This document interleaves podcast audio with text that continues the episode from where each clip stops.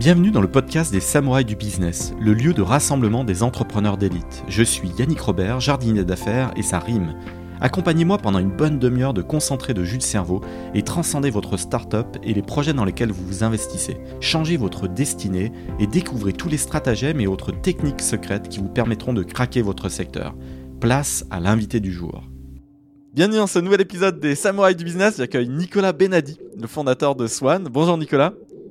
Bonjour Yannick. Super heureux de t'avoir avec ce timing-là. Je t'avais envoyé des petits messages et tout sur LinkedIn. Et finalement, en regardant, j'ai vu que ça remontait à avril et puis les choses ont avancé. Et puis, et puis en fait, euh, Swan, ça, ça, déboule. Et là, on enregistre l'épisode. Tu viens d'annoncer ta, ta, levée de fonds, donc euh, 16 bars. Et je trouve ça génial. Euh, je, le timing est parfait. Qu'est-ce que t'en penses? Bah, Le timing est pas, est pas mal, est pas mal. C'est cool. oh, C'était pas prévu non plus, mais bon. euh. C'était pas prévu. Enfin, Alors, le... était prévu, mais le timing était pas. Voilà. bon après, t'étais peut-être déjà en audit et hein, les choses se construisent pas en, en, une semaine non plus pour ce genre de tour. Est-ce que dans cet épisode, on peut revenir aux, aux fondamentaux, euh, aux fondations de, de, Swan? Comment ça a démarré? C'est là où tu nous parleras aussi de, de, de cette incubation avec eFunders. Des... Enfin, vraiment, le but du podcast, c'est le zéro absolu. Il y a rien du tout. La rencontre des associés, euh, les premiers obstacles, c'est quoi la vision, jusqu'au 1, voilà, on a le market fit, on, le chiffre d'affaires commence à être réel et, tangible. Et puis après, bon, le côté scale, finalement, c'est cool. Et, et, et là, c'était challenge actuel, mais tout se joue quand même en, sur l'étape, euh, déjà, démarrons de zéro. On est écouté par d'autres entrepreneurs, c'est le moment de donner des astuces. Alors, si on remonte, euh, Svan n'est pas si vieux que ça, 2019. Si tu te replaces il y a deux ans, T'étais dans quel état d'esprit? Qu'est-ce qui te motive? C'est quoi l'étincelle? Alors l'étincelle, c'est euh, c'est beaucoup plus vieux que ça. Euh, c'est euh, 2000, 2008. Euh, en fait, moi, je suis dans le milieu de... Ça s'appelait pas FinTech à l'époque. C'est-à-dire des, des entreprises qui, qui tournent autour de soit de la finance. Moi, c'est plutôt le paiement. Je, travaille dans, dans le paiement depuis, depuis une petite quinzaine d'années où j'ai cofondé d'autres d'autres FinTech avant, donc Limonetic en 2007 et Antelope en 2014. Et donc chez Limonetic en 2007, on avait utilisé pour la première fois une une banque en marque blanche, on peut peut-être le dire comme ça, alors pas tout à fait une banque, un établissement de monnaie électronique en marque blanche belge qui s'appelait Tunes, qui n'existe plus du tout. Euh, mais donc, euh, on avait déjà utilisé la possibilité de créer des comptes de paiement, des comptes de monnaie électronique euh, en marque blanche il y a pas loin de pas loin de 15 ans. Donc c'était un sujet qui m'avait euh, qui m'avait je, je, vois aventure assez dynamique et ouais effectivement euh, euh, 10 millions de levées au global, du i9 d'entresangle, un beau un beau fond, je vois aussi Newfound, voilà, c'est des noms qui parlent. Alors, Orcos Capital, je suis super désolé, je, je ne les connais pas du tout. Mais... Bah, c'est là, tu es en train de parler d'une levée de 2010 ou 2011, je ouais, crois. voilà, ouais. Euh, je crois que Orcos a changé de nom hein, depuis. Ah, euh, mais surtout, Limonetic a été racheté euh, bah, cette année, en fait, également. Donc, mm -hmm. Donc, donc voilà. Beaucoup d'achievements. Finalement, les choses prennent, euh, les, les, choses prennent du temps en fait. Euh, voilà, il faut, faut 10 ou 15 ans quand on est entrepreneur. Faut pas, faut pas deux ou trois ans. C'est exactement ça. Et moi, c'est un trimestre un peu spécial parce que il y a une société donc que j'ai cofondée en 2007 qui a été euh, qui s'est fait racheter cet été, puis une autre que j'ai fondée en 2014 qui s'est aussi fait racheter cet été. Ça arrive Attends, pas souvent. Il se passe un truc, un alignement des, des, étoiles. Est-ce que ouais t'es plus actif sur le sujet parce que je vois pas mal d'entrepreneurs finalement qui sont dans un mode bootstrap au départ, d'autant plus là les jeunes générations et, et qui ont un attachement à, à ne pas faire rentrer d'investisseurs trop tôt. Euh, finalement, si on, se, si on remonte en arrière, il y a 15 ans euh, ou même il y a 10 ans, il y avait moins d'investisseurs, donc on était naturellement plus porté vers le, le bootstrap et puis et est-ce que, euh, est-ce que ton mindset a changé? Est-ce que tu te dis, tiens, euh, pour les projets, bah, c'est aussi une nouvelle manière de les faire vivre? Est-ce que c'est toi personnellement qui a évolué? Parce que pour que tout euh, soit s'opère là maintenant, non ou, ou parce que les trucs étaient matures? C'est juste un, un, hasard assez, assez amusant comme tu n'en as pas souvent dans ta, voilà, dans ta vie professionnelle. Mais, euh, mais non, moi j'ai toujours monté des boîtes où il y a toujours eu des investisseurs euh, au début. Euh, J'étais au tout, tout, tout début de quand moi quand j'ai commencé ma carrière, j'ai commencé ma carrière à 24 ans chez Price Minister, j'étais le premier salarié et donc j'ai vu comment euh, comment Pierre Colsco-Morizet il avait fait. Et, euh, moi, j'aime bien, j'aime bien m'entourer d'investisseurs. Je trouve que ça fait du sens d'aller plus vite au démarrage, d'avoir d'avoir du gaz. J'ai un grand respect pour pour les gens qui qui le font pas comme ça. Je pense qu'il n'y a pas une façon de réussir. Il y, a, plein de façons de réussir. Il y a des gens qui aiment bien être en équipe. Moi, c'est mon cas. J'aime bien avoir des cofondateurs. J'aime bien avoir des investisseurs il y a des gens qui euh, vont en solo et euh, il y, a des super exemples de gens qui qui jamais fait euh, qui ont jamais eu d'investisseurs et qui ont, très bien marché. N'empêche que si on regarde les plus grosses boîtes, à un moment ou à un autre, elles se sont fait voilà, elles se sont fait accompagner par des investisseurs quoi.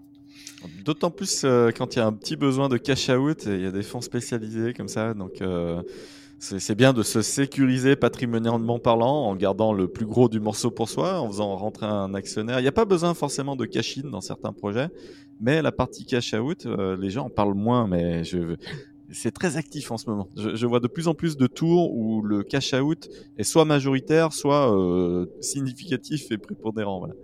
Donc c'est un autre sujet dont on parle moins en, en, ce moment.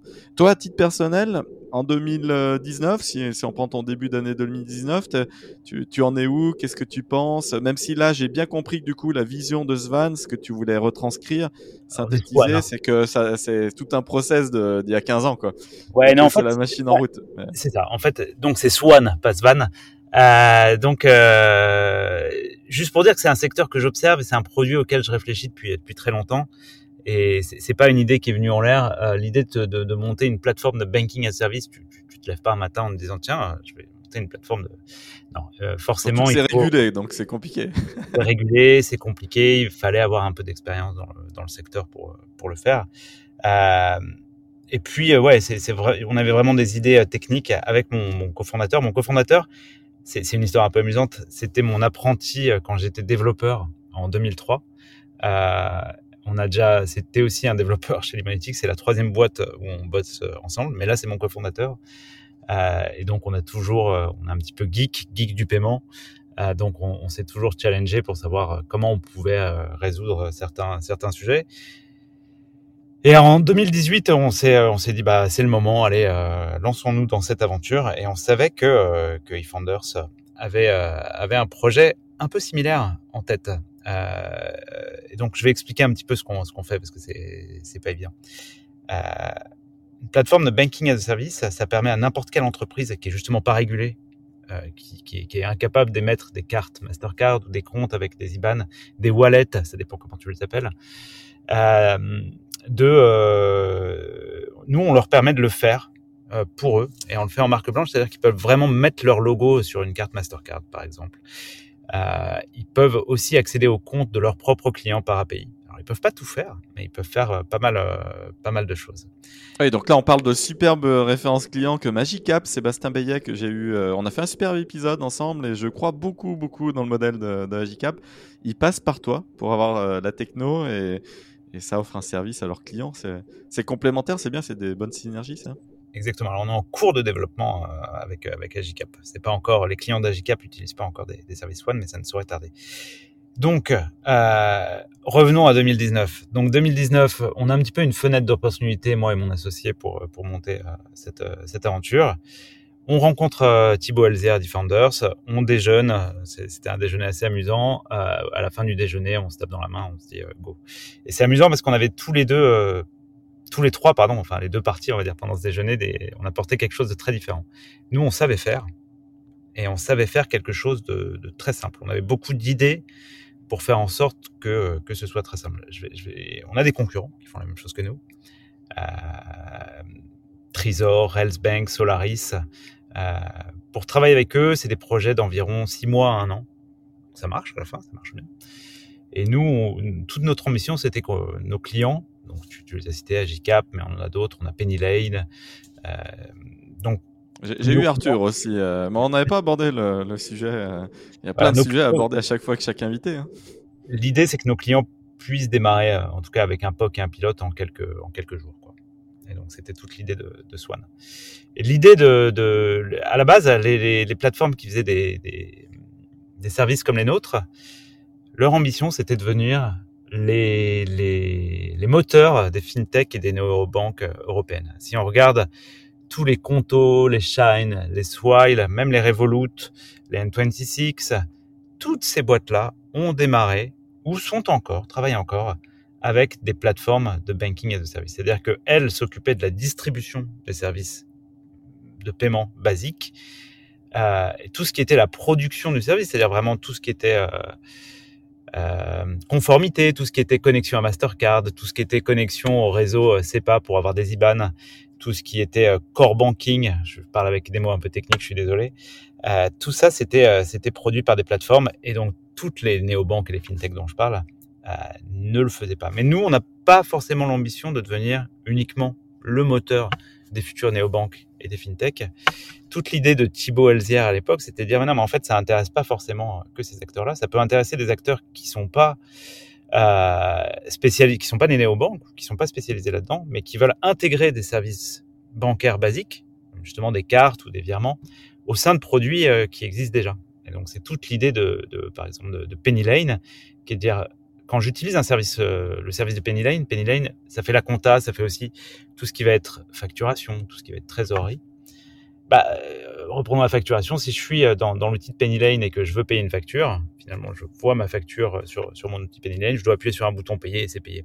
Je dois pas aller me connecter à un autre outil bancaire pour, pour, pouvoir payer. Et donc ça, c'est ce que nous, on apporte à, nos clients. Donc, vraiment, on est sur un secteur qui s'appelle l'embedded finance. Euh, c'était pas un mot qui était à la mode quand on a commencé. Non, c'est clair. Je pense que très peu de personnes euh, ne l'imaginent d'ailleurs ce, ce métier. Même. Ne l'imaginent, mais mais c'est euh, voilà, c'est de se dire que finalement euh, les API bancaires, ça doit être des API comme des autres. Ça doit être disponible comme finalement une API pour envoyer un SMS. Bah, une API pour envoyer de l'argent, ça doit être ça, ça doit être assez simple. Sauf qu'on est d'accord, jusqu'à présent, les banques n'avaient pas trop envie de jouer le jeu. Je veux dire, il y, y a une histoire de de garder le, le gâteau à soi, quoi. Alors, on parle pas. Je vais, je, vais, je vais, je vais différencier euh, deux choses assez importantes. Nous, on fait pas de l'open banking. Mmh. L'open banking, c'est les banques qui existent déjà, qui sont obligées euh, par la loi de mettre à disposition des API, mais finalement deux API assez simples. Une qui est le, le relevé de compte, en fait, ouais, et voilà. une autre qui est euh, l'initiation d'un virement. Elles sont obligées par la loi. Il y en a qui le font euh, très bien, mais il y en a d'autres qui n'ont pas envie de le faire et qui le font euh, volontairement euh, pas super bien. C'était amusant. Hein. Il y a deux jours, il y a le PDG du, Crédit Mutuel qui a, annoncé que l'open banking c'était pas bien, que c'était je crois qu'il est vraiment à la masse. Hein, il n'y a pas de de souci là-dessus. Mais finalement nous ça nous va très bien. Nous c'est pas ce qu'on fait. On n'offre pas de l'open banking. Nous on fait un établissement financier. Je vais pas dire une banque parce qu'on n'est pas une banque. On est un établissement de monnaie électronique. Euh, J'expliquerai peut-être après la différence on offre des services. La différence étant le crédit, hein, c'est ça. ça. Nous on fait de, la capacité à passer. C'est un peu comme compte nickel qui, révolu, qui avait ré révolutionné le truc en disant bah voilà un compte euh, c'est un compte quoi. Il y a de l'argent, tu l'utilises et ça peut être simple. À partir du moment où tu t'autorises à passer dans le rouge, là on passe dans des trucs compliqués alors qu'on est quasiment jamais dans le rouge parce que sinon on se tape des agios de malade. Donc il y, a un truc euh, mal fomenté en fait au niveau des, banques. C'est ça. Nous, en fait, tous les Revolut, N26, Conto, tous ces gens-là, euh, c'est euh, soit des, des, établissements de paiement ou de monnaie électronique. Donc c'est vraiment, ça a tout d'une banque, mais c'est pas une banque parce que effectivement, on peut pas faire de crédit, on peut pas avoir des comptes qui passent dans le rouge. On n'a pas de chéquier non plus, c'est important. Euh, tant mieux, tant mieux. Tant mieux, exactement. Ma banquière me disait tiens, euh, je vous ai recommandé un chéquier parce que j'ai vu que vous, voilà, vous en aviez plus et tout. Ça faisait deux ans que j'avais plus de chéquier et que j'en utilisais pas. Elle s'est dit tiens, Yannick, il doit avoir besoin d'un chéquier. Bah non, en fait, j'en ai, tu vois que j'utilise plus quoi. Ouais, exactement. Euh, et donc voilà, nous on fournit ces services-là, les, les, services de, de, de création d'un compte avec euh, avec une carte, avec un IBAN. Euh, on les fournit en marque blanche par API, tout simplement. Tu sais que je m'aperçois que les PME françaises, at scale, hein, euh, je parle de la PME traditionnelle, voilà, mais qui peut avoir 500 collaborateurs euh, au fin fond de la France, hein, rien de, toi, j'ai rien contre elles, mais mais des fois elles sont pas encore passées en mode, euh, tiens, euh, file-moi un IBAN pour que je te paye. Et ah bon, euh, tu payes par IBAN? Bah ouais, ça va te faire en 30 secondes. euh, des fois, c'est encore un peu choquant. Ça existe. Alors, quand même de moins en moins, parce que moi je travaille effectivement dans le paiement depuis, euh, depuis un petit moment et c'est amusant de voir que euh, depuis 30 ans, en fait, depuis 1990, chaque année, le chèque perd en moyenne 5% de part de marché. Donc 5% chaque année pendant 30 ans, ça finit par, par faire beaucoup. Et tu vois, on a fait une formation hier dans la boîte avec, avec les nouveaux. Il y avait 8 personnes. Sur les 8, il y avait, il y avait évidemment des petits jeunes. Et à un moment, j'ai posé la question, et sur les 8, il y en avait deux qui avaient jamais fait de chèque. Et donc, ils avaient, bon, ils avaient 19 et 22 ans, hein, mais euh, c'est marrant de se dire que ils, avaient, ils étaient bancarisés déjà depuis un petit moment. Et à 19 et 22 ans, bah, ils n'avaient jamais eu l'occasion de faire un chèque. Alors, et, je, je, rigolerais de les voir remplir une remise de chèque. Genre, euh, franchement, honnêtement, ça, ça, ça, me ferait marrer. Bah, si on rentre dans le, dans le hum, projet Swan, Swan, excuse-moi. Euh, est-ce que ça vient du, Black Swan, euh, genre euh, les marchés financiers, le, signe noir White Swan. Ah, c'est, White Swan, bien sûr. Mais voilà, c'est d'abord, blanc avant d'être avant d'être noir. nous, on est on est le, côté positif de, l'oiseau, pas. Le, le, côté le côté signe, du coup, il, vient d'où le, nom de la boîte hein? Alors le nom de la boîte, ça fait partie des, des apports d'eFounders. Euh, c'est, euh, on cherchait activement un nom. On a eu pas mal euh, de difficultés euh, pour trouver. Puis un jour, il y a, il y a Axel, le product owner de, de chez, le product manager de chez de, de chez qui a trouvé ça. On a trouvé ça très chouette. Du coup, on l'a gardé. C'est un très bon choix, je te, félicite pour. Et hum, les, premières semaines, ça ressemble à quoi L'imbrication entre... Alors je, sais qu'il y a des équipes en interne euh, et, qui permettent de développer des MVP. Il y a, il y a des capacités à développer euh, en interne qui sont mises à disposition par eFunders. Toi, ça se passe comment Non, alors non, c'est pas ça. Euh, c'est un point important d'eFounders. eFounders, effectivement, il t'aide sur la partie product, sur la partie marketing développement commercial, sur la partie levée de fonds surtout. Mais euh, ils sont clairs dès le début. La partie tech, euh, c'est à toi de te débrouiller. Enfin, ils t'aident à recruter, mais dès le début, c'est très important. C'est un projet Swan et les techs sont complètement dans dans la société Swan et sont embauchés par, par Swan. Du coup, le premier, la première chose qu'on a, qu'on a fait avec mon associé, on était d'anciens développeurs, bah, c'était de recruter notre troisième cofondateur, qui est notre CTO, Mathieu, euh, qui, est, euh, qui est brillant. Et donc, c'est aussi un des apports Defender, c'est-à-dire que c'est une belle marque pour recruter. Oui, j'avoue. Et, et, ça met combien de temps euh, Le prototypage de ton projet, ça a mis combien de, de semaines ou de mois? Alors, c'est un projet assez particulier euh, la plupart des projets Founders, euh, ils ont une approche lean où on va assez vite sur le marché pour se confronter euh, au marché. donc en moyenne, les projets Founders, j'ai en moyenne, ça, a pas mal changé depuis depuis quelques temps. Mais quand on est arrivé, ils avaient l'habitude de sortir, de lancer des projets sur le marché au bout de six mois, huit mois. Nous, on a été assez clair dès le début. On lance pas un établissement financier avec des API en six mois. C'est pas comme ça que ça peut marcher. Et l'investissement de, départ, il est plus important. Donc nous, on a mis deux ans euh, pour sortir notre MVP en fait. notre MVP, elle est sortie. Donc on a on a commencé en janvier 2019 euh, et on est on a commencé en, janvier 2021 la, préparation de ta commercialisation, comment ça se passe en interne, combien d'équipes?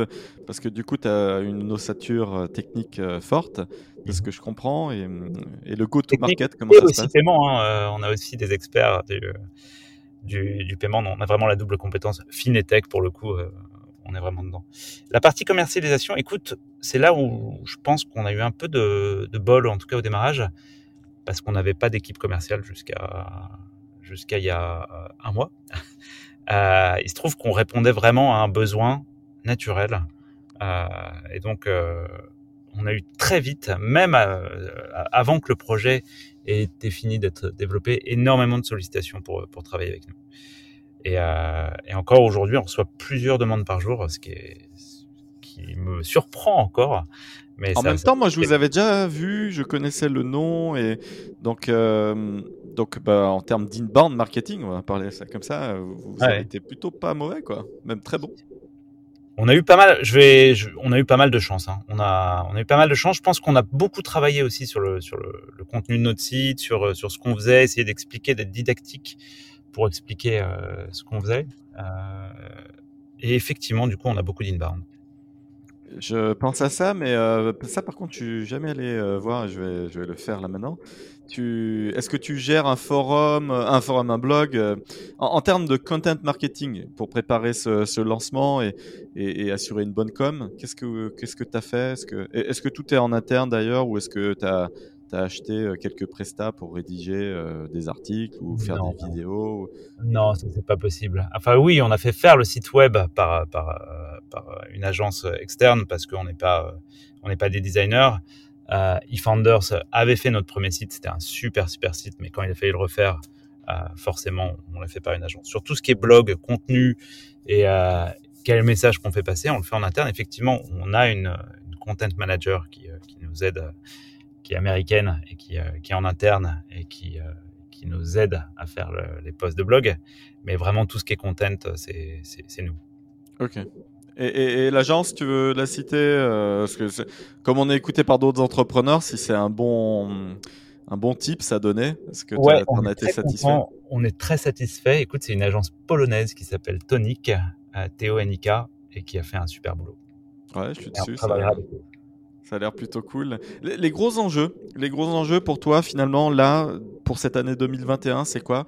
Est-ce que c'est euh, maintenant désormais 100% la commercialisation? Et là tu parlais, euh, on n'avait pas d'équipe commerciale, donc bah, je comprends. Là c'est en cours de structuration. Et est-ce que c'est ça le, le plus gros du challenge? Le plus gros du challenge, euh, effectivement, c'est c'est le scale, hein, comme tu disais. Donc c'est moi, c'est pas mon seul challenge le, commercial, ça va être le challenge de mon équipe commerciale. Mais le challenge de, Swan, c'est justement de réussir à faire tourner tout ensemble, c'est-à-dire à la fois d'avoir des clients, des bons clients, des clients qui comprennent euh, qu'est-ce que Swan peut leur apporter, euh, des clients avec qui on va faire beaucoup de volume. Donc ça, c'est le premier challenge.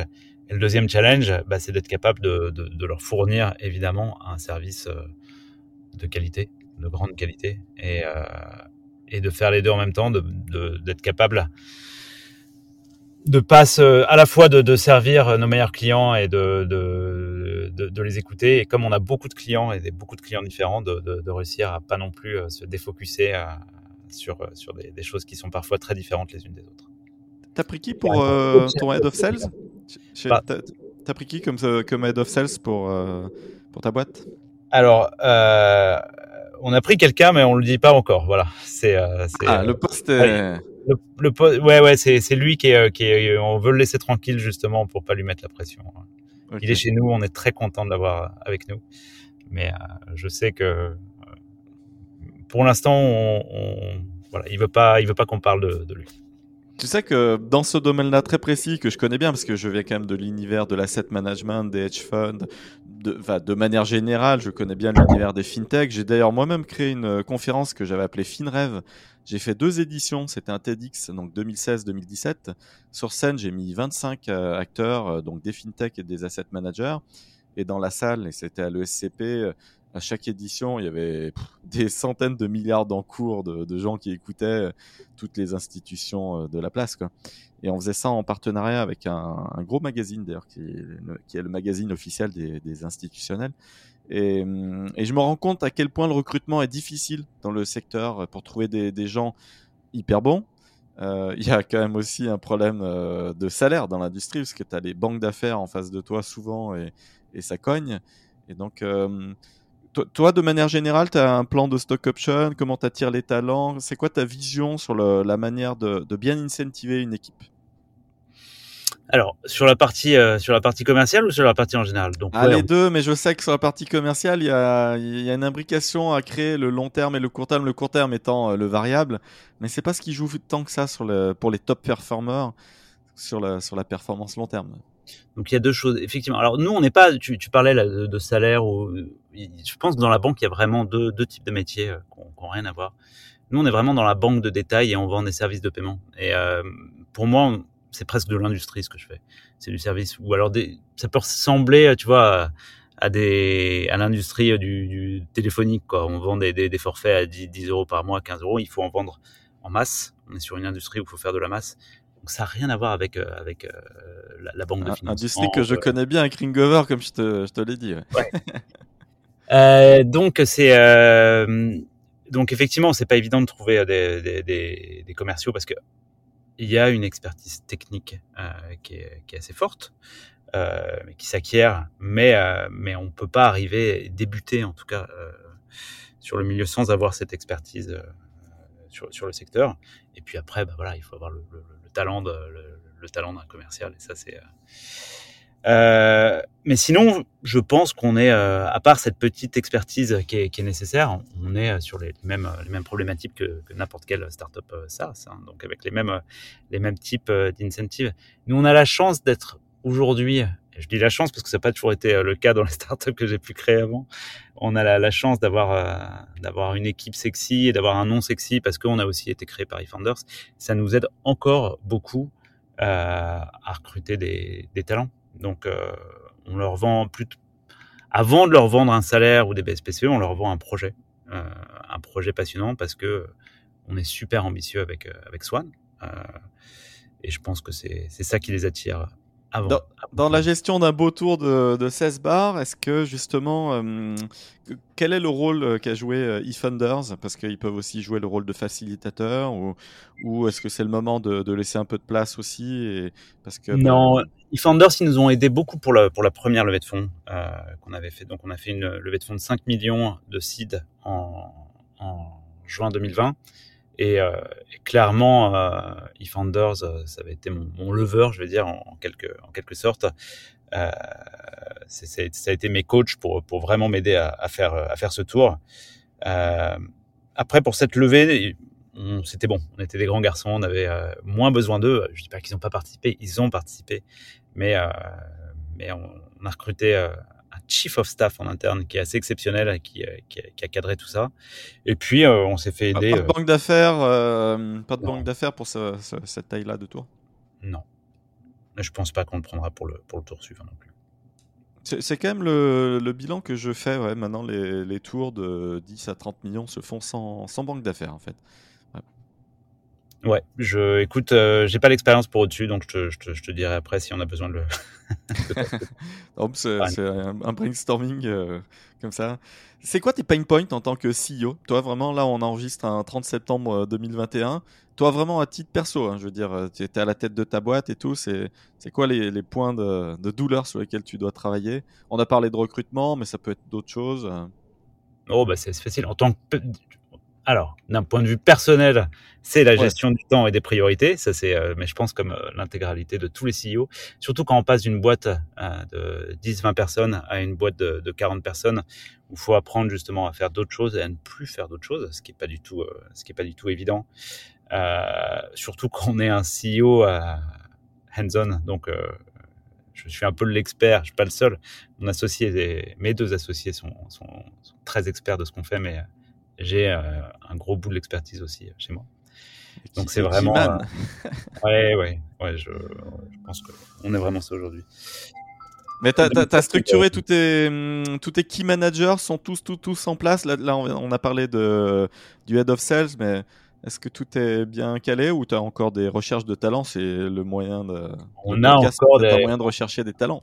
Non, on a encore des recherches de, de talents en cours. Euh, on a deux postes très importants pour Swan qui sont pas encore euh, staffés. Donc le premier c'est euh, VP Finance, mais je pense qu'on va trouver euh, bientôt. Et le deuxième, c'est euh, le marketing. Donc, on a un, petit jeune brillantissime qui nous a rejoint sur le sujet, mais mais il n'a que 24 ans et donc on va chercher aussi quelqu'un avec un petit peu plus d'expérience pour pour faire du marketing. Ce qui est pas évident de faire du marketing encore une fois sur un secteur très technique, qui est à la fois simple et compliqué à expliquer. Ouais, comment faire passer le message? Est-ce que tu prévois de, de, faire une campagne? Euh, Ça peut être un bon moyen euh, sur BFM parce que vu ton secteur, tu touches ta cible plutôt pas mal sur ce, sur ce segment.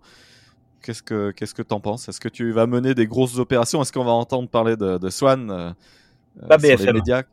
Enfin, ouais, ouais. on n'a rien contre BFM, mais c'est euh, et peut-être que j'irai, mais c'est pas le sujet. Nous, le sujet, on vise notre marché, c'est pas un marché français. Euh, et c'est vraiment important. Et dès day one, euh, on avait euh, on avait vraiment cette, ce mindset chez Swan. On cible pas le marché mondial non plus, on cible le marché européen. Donc il, la réglementation européenne fait que quand tu ouvres un établissement financier dans un pays, tu peux assez facilement distribuer tes services, passeporter exactement, distribuer tes services dans tous les pays de l'Union européenne, même un peu au-delà, tu peux aussi aller en Norvège. Et donc notre marché, c'est l'Europe. On veut devenir un des champions du paiement en Europe. Si c'est pas nous qui le faisons, de toute façon, ça sera des grandes plateformes américaines qui le deviendront. Donc, on a vraiment cette ambition européenne. Donc, si on fait du marketing, d'ailleurs, si on prend, enfin, la, personne qu'on prendra au marketing, ça sera, c'est sûr, pas un Français. Euh, donc, euh, voilà. Tu as, des, enjeux de des, enjeux de souveraineté. Enfin, je, bon, à l'échelle européenne, euh, c'est quand même mieux d'avoir un acteur européen plutôt qu'américain, même sur le paiement. Qu'est-ce que tu en penses Non, c'est vrai. Alors, j'ai effectivement, moi, j'ai pas mal d'opinions sur le sujet, sur le, tu vois, sur le, sur le paiement, donc l'industrie dans laquelle je suis. Et là, je dis la France, pas l'Europe. La France, on était vraiment euh, très bon dans les années 80, 90, 2000. On a inventé la, la carte à plus. Hein. On avait le, le, numéro 1 du, euh, de, de, le numéro 1 et le numéro 2 de, de, la carte dans le monde avec euh, Gemalto et Ouverture. Euh, qui ont changé de nom depuis. On avait le numéro. Petite, petite pique aux banques, les SI des grandes banques françaises, hein, ils datent tous des années 80-90. Ça n'a pas, été... ça a pas été modifié plus que ça. Hein. C'est ça. Euh, on avait euh, carte bancaire qui était euh, qui, qui, qui, avait final, qui était la première, le, le, vraiment le, premier réseau au monde à imposer la puce sur le sur le plastique. On a on avait on a toujours le numéro un du terminal de paiement avec avec un Génico. Mais finalement, je te parle de boîtes qui qui sont aujourd'hui pas pas aussi sexy que des Stripe et même des Visa et Mastercard qui ont pris beaucoup plus de valeur que, que ces boîtes-là. Donc en fait, euh, on est passé vraiment d'un rôle de, de, de, leader en France dans les années 80-90 à un rôle complètement euh, subalterne. Quoi. Euh, non, non, c'est, encore des belles boîtes. Hein, je ne veux pas dire, c'est pas des grands leaders qui, euh, qui, qui inspirent le monde du paiement aujourd'hui. Et, euh, et, nous, on veut changer ça. Sauf que l'échelle française, c'est pas possible aujourd'hui, évidemment. Et c'est pour ça qu'on a cette ambition de le faire à l'échelle européenne. Donc ouais, on a, c'est pas de, c'est pas de, un sujet de souveraineté, c'est plus un petit sujet de patriotisme économique. Mais pas un pied, pas un pied aux US non plus. Ça, ça passe bon. Non, ça alors très coûteux. Je te dis pas qu'on n'ira pas, euh, qu'on n'ira pas aux US un jour, mais euh, pas à court terme. En tout cas, on veut pas forcément rester en Europe. C'est pas le sujet. Le sujet, c'est qu'on veut faire une très belle boîte européenne. Voilà. Alors, sky is the limit si on se projette à, dans 5 ans. Est-ce que euh, Évidemment, Swan, Swan dans ces cas-là est une licorne. Qu'est-ce que tu en penses? Bah, moi je me projette pas. Alors déjà, licorne, je m'en fiche. Euh, enfin, c'est pas le, c'est pas un sujet. Le sujet, c'est pas la valeur. C'est pas un grade à obtenir. Euh, mais comme tu as déjà fait plein d'exits et tout, machin, c'est quoi la prochaine étoile que tu veux afficher là? Non, par contre, sky is the limit. C'est-à-dire que ce qu'on veut, clairement, je vais essayer de te, la banque. Si tu regardes la banque, il y a la banque de détail. Hein. Euh, dans les années 80, 90 et même avant, c'était euh, le, le, réseau de distribution, c'était des agences. Tu voulais ouvrir un compte en banque, tu allais en agence. Aujourd'hui, là, on est en 2020, le euh, système de distribution de la banque de détail, c'est des sites web, c'est des apps. Plus personne, enfin, encore quelques, quelques personnes, mais très peu de personnes vont en agence. Et nous, on pense que c'est euh, c'est pas la vraie numérisation, c'est pas la vraie digitalisation de, de la distribution du secteur bancaire. Demain, justement, les services bancaires, ils vont se distribuer via des API. Nous, on vend des services bancaires en gros via nos API à des clients qui sont finalement en quelque sorte nos distributeurs. Donc, ce qu'on veut devenir, il n'y a aucun doute, on veut devenir une des grandes banques européennes. Et pas, on n'a pas un horizon de 5 ans, on a un horizon euh, euh, beaucoup plus que ça. Moi, j'espère dans les années 2030 être une des grandes banques européennes. C'est beau, ça donne encore plus envie de, suivre l'aventure toi, tu te pilotes comment? C'est un petit peu les dernières questions de, de, cet épisode. Toi, quand tu as envie d'atteindre un truc, comment tu fonctionnes? C'est quoi ta méthode pour, euh, pour être un top performer? C'est une bonne question. Je me suis, euh, j'ai jamais été euh, au point de, de, de, dire quelle était ma méthode. Euh, tu allais taper à la bonne porte et j'ai l'impression que tu es un bon marieur parce que bah, là, tu as fait marier récemment euh, tes intérêts avec euh, des intérêts externes pour faire des exits et tu es allé taper à la porte de Thibaut Elzière, boum boum, euh, quand même, ça l'a fait sur le, sur le coup. Qu'est-ce que ça Non, écoute, ouais, comme je, ça peux, effectivement, je pense que je, je, suis un CEO un peu particulier. J'ai pas, j'ai pas un ego démesuré et, et je pense que c'est c'est un peu ma, ma force. Euh, c'est-à-dire que je, suis, je suis assez rapidement impressionné par les gens. Et je, je pense que mon talent, c'est de reconnaître le talent des autres. Euh, que ce soit des, des devs, je peux être très impressionné par des très bons développeurs, euh, que ce soit des products, je sais reconnaître un mec qui est vraiment fort en product. Marketing, finance, euh, finalement, je pense que je sais trouver les talents et bosser avec eux. Bah écoute, ça, c'est un talent rare en réalité, parce que c'est là où tu, c'est là où c'est le plus coûteux en réalité. Quand tu es un super CEO sur tous les sujets, sauf à la limite la recherche de talent et le recrutement, c'est là où tu prends les plus grosses bananes, donc euh, tu t'économises pas mal de, de coûts.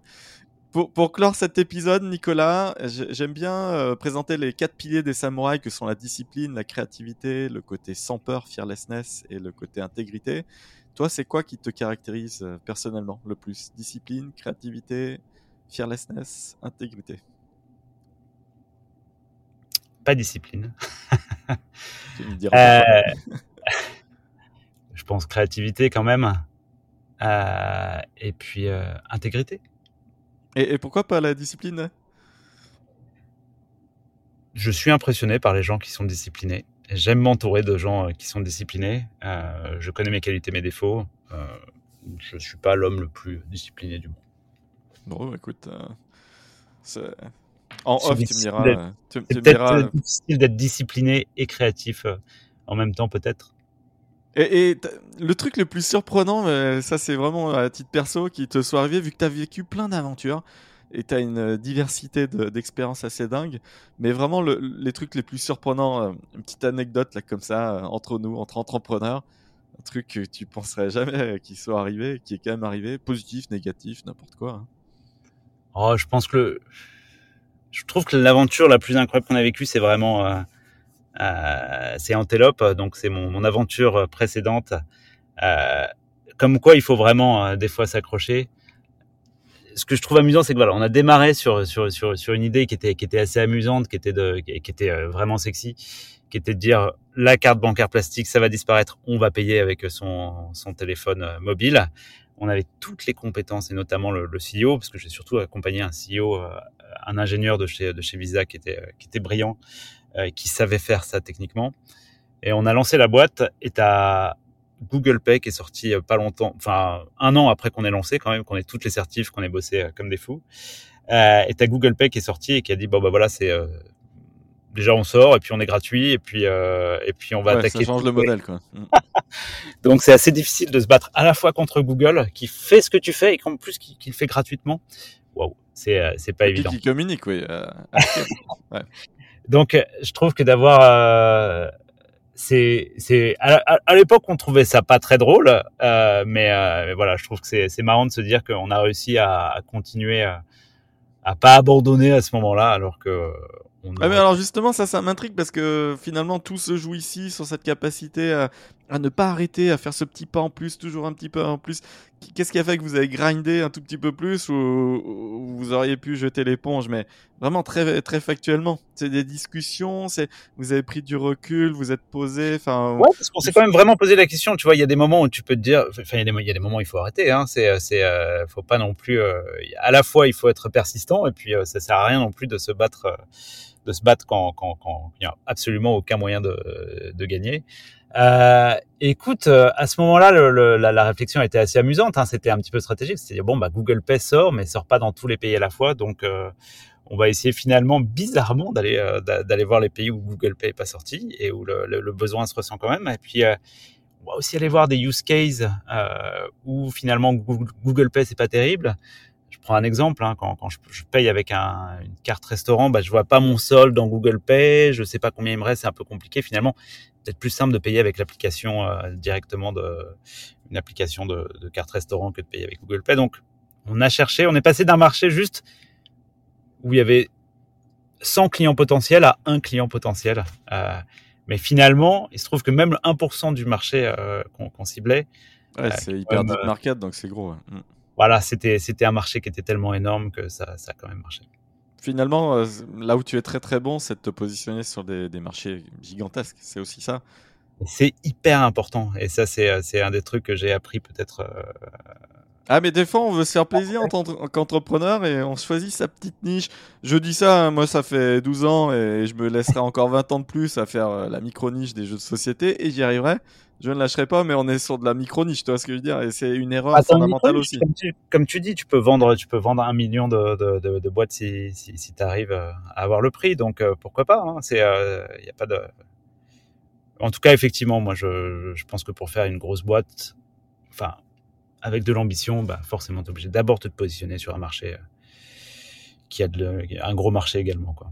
Bah, le marché de la, banque du détail euh, en Europe, c'est 400 milliards d'euros aujourd'hui. Donc, euh, c'est la conclusion que je garderai de, de cet épisode, c'est que hum, voilà, tu as cette résilience, mais avec, avec une vision sur des gros marchés. C'est ça qui, qui finalement symbolise ta réussite. Je te remercie Nicolas pour ce, cet épisode. Merci à toi. Plein de bonnes choses. Voilà. Et puis encore félicitations pour la levée. Euh, tu l'as faite comment? J'espère qu'il y a. Parce que bon, c'est bon, on a repris un peu la vie normale et tout. J'espère que tu, tu, fais une grosse stuff ou un truc comme ça, non? Ah bah ça y est, c'est fait. C'était mardi. c'est fait, c'est fait. Bon. bon, bah merci Nicolas. À très bientôt. Merci. Au revoir.